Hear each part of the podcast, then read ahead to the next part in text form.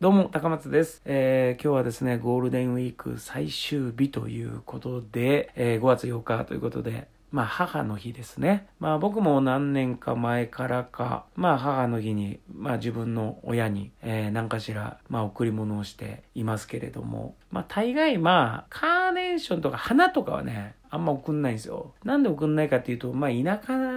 なので、実家が。まあ、花なんかね、この時期になったらどっかしら咲いてるんで、そんな花にあんま興味ないだろうっていうことで、まあ、大概なんか、良さげな食べ物。まあ、そんな高くないですけどね。まあまあ、ある程度知れてる額ではあるんですけども。まあ、その中でもまあ、選んで、まあ、おかず系、まあ、お肉系とかもそうですけど。まあ、それか、まあ、甘いものとかね、まあ、送ったりとかするんですね。そしたらもう毎回、まあ、その親から、まあ、母親ですね、まあ、メッセージが届いて、えー、どうもありがとうございましたと。敬語なんですね。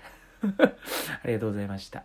そちらもお体お気をつけて頑張ってください。みたいな。結構ドライなんですよ。結構ドライですよ。で、まあ僕もまあまあ形上やっぱりもう大人なんでね、送ってるんで、こっちも結構こう、そのなんかドライな感じがあって、どういたしまして、みたいなくらいのやりとりなんですね。で、結構こう、今思うとやっぱうちの母親ってかなりドライだったんだなっていう、やっぱりドライだったかな、みたいな。その辺がなんか、まあまあ遺伝子として僕に引き継がれている部分もあるかもしれないなっていうふうに、えー 思った今日この頃でございます。さあ、そしてですね、今ですね、あの、ポッドキャストの配信で、えー裏物漫才ダイアリーっていうですね、まあ配信がされてるんですよ。まあそれ何かというと、芸人さんが、えー音声ですけどね、ネタを作っている、ネタ作りの作っているその会話のやり取りとかですね。まあそういうのをですね、何回か重ねて、えーで、最後はですね、まあ舞台で実際そのネタをやっている音声が、まあ流れるという、まあそういう番組なんですね。配信番組ですかね。何組もいたんですかね、過去にね。まあその中で、えーオファーをいただいて、ありがたいことにね、あの、それを することになったんです。去年の年末あたりぐらいだったんですけども、はい。で、まあ、これに関してのその本音をですね、まあ、もうここまで来たらちょっとこう、ぶっちゃけようかなっていう気持ちで、まあもちろん興味のある人は聞いていただければなっていうぐらいなんですけども、まあその、まあネタ作りをまず、人様に聞いてもらうっていうのは、もちろんありがたいっていうことは前提ですが、めちゃくちゃ恥ずかしいです。これは僕は特に個人的なことを言うと、本当だったら超嫌だです。嫌でしょ、やっぱり。ネタ作りの 音なんて。ねなんか、舞台の上でね、はっちゃけでやってんのに、そんな真剣に喋ってんのかみたいな。まあそういうのとかね、あんまり聞かれるのはまあ嫌だというよりまあちょっとこう、こっぱずかしい感じなんですよ。ね。で、まあ僕がもしお笑い、一お笑いファンの人間であるならば、確かに芸人さんのこの面白いネタってどういう風にできていくんだろうっていうのは、これめちゃくちゃやっぱ興味があって、だから他の芸人さんのネタ作りってどうなんだろうなっていうのは、めちゃくちゃあの聞きたいなって思うんですよね。で、これがこと自分となると、もう本当にもう恥ずかしいっていう風に、まあ変わるんですけれども。で、まあ実際にあのスタッフさんと打ち合わせになって、で、まあ、その、こういう内容でっていうのを聞いた後に、でも僕らネタ合わせかなりリアルな感じになってりますけどとか、あとなんかこう、ちょっと恥ずかしい部分もありますけど、みたいなの言ったらもうそれで全然構わないです。普段通りやっていただいて構わないですと。そっちの方が、まあまあ、その、興味がありますということで、で、実際に、あの、去年の年末あたりぐらいから、まあその、普通にね、あの、喫茶店みたいなとこ行ってコンビで打ち合わせしてるのを、まあ実際マイクは、そのテーブルの間に置いて、で、そこから、あの、まあ意識してないって言ったら、まあ多少嘘になりますけど、でもほんま、8割9割ぐらいはもうリアルな感じで、えーネタ合わせを何回か繰り返したんですよ。その、録音しながら。で、実際に、まあ、やってみて、その配信の前半と後半が、まあ、配信今されてるんですけど、僕らの。実際自分たちのね、どんな風になってんのかなと思って、ちょっとこう、怖いなと思いながら、恐る恐るですね、まあ、聞いてみたんですよね。そしたらね、やっぱりなそうだよなみたいな。こんな感じにななるな みたいな、えー、感想だったんですね。はい。やっぱ自分たちのは自分ではなかなかこう、聞き苦しいというかね、なんかこう胸が痛くなるというか。まあ、その、まあ、僕らの今、その漫才、ライブとかでやってる漫才を、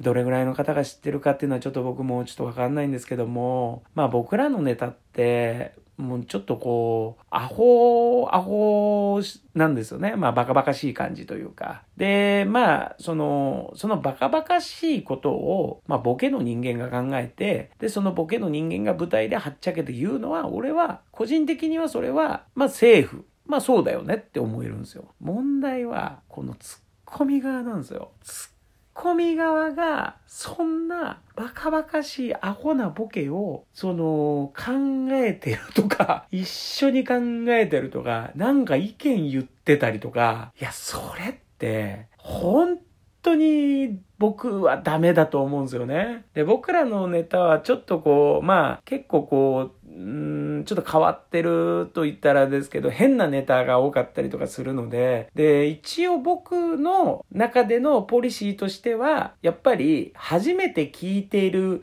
人間になりたいんですよね。あの、その場で。まあ、聞いてる人間風ですね。風になりたいという自分がやっぱりいるんですよ。だってそれは何でかっていうと、初めて聞くのは僕以外にもお客さんも同じテンションになるだろうから、だそのお客さんと同じテンションになるべくなってリアクションしたりとかツッコミ入れたりとかをしたいという僕なりの、まあまあ、僕なりのただのこだわりではあるんですけども、まあそういう、まあこだわりがある人間が、その裏物漫才ダイアリーの中ではですね、一緒にボケ考えちゃってるんですよ。ってことはもう、お前は100%もう知ってるじゃん。いや、知ってるんですよ。知ってるんですけど、いや、ほんと知ってんのかな知ってないのかなどうなんだろうっていう、このなんかグレーゾーンでずっといたかったんですよ。でも、はっきり知ってる人間にこう、なってるんですよね。だその辺がね、もうね、恥ずかしいいなっていうことですよね。まあもちろん中にはアドリブが入ってきて素直にリアクションしてるのもあるんですけども、結構ちゃんとネタ合わせ通りやってたりとかするので、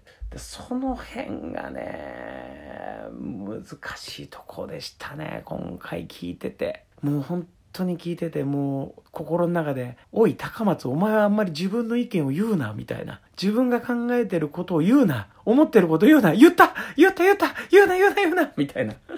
そんなことをですね思いながらね聞いてましたね。だからそのその初めて聞いたリアクションでやりたいっていう自分の中でのこだわりがあって、でもここまで来たらもう全てもう本音で喋っちゃいますけど、あの、なるべくの話なんですけども、まあ例えば、まあ自分でボケを出した時というよりは、相方がこういうボケどうっていう風に言ってっきた時の言われたそのネタ合わせですよ。ネタ合わせで言われた時のその感覚を忘れないようにするっていうのがなんか僕の一個のこのこだわりというか、初めて聞いた時のリアクションをなんとなくこう舞台の上でできたら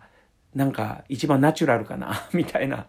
風なこだわりを持ってやってたりとかするんでね。だからその、まあそんな別に僕がすごいツッコミとももちろん思ってないですし、何をできるツッコミの人間でもないんですけども、まあでもそれでもそういう手の内をっていうのはですね、あんまり、まあ聞いて、聞いてほしくないというか、見られたくないというか、そういう風には全く、見せてるつもりがなかったので、えー、まあなんか困った時はもう相方がこんなん全部考えてますよ、みたいな。僕こんな考えれません、みたいな面でね、えー、やってきましたけども。なので、この、今回の配信っていうのはですね、まあすごいこう、貴重な経験ができたっていう、すごい、大きいことでもありますけれども、それと同じぐらいやっぱり僕としてはやっぱツッコミの人間としてはあんまりそんな、あんなバカバカしいボケを、お前も考えてなんかい？っていうのが、恥ずかしいなっていう話ですね。はい。ということで、えー、今回ですね、えー、その裏話、裏の裏話ですかね、えー、聞いていただきました。どうもありがとうございました。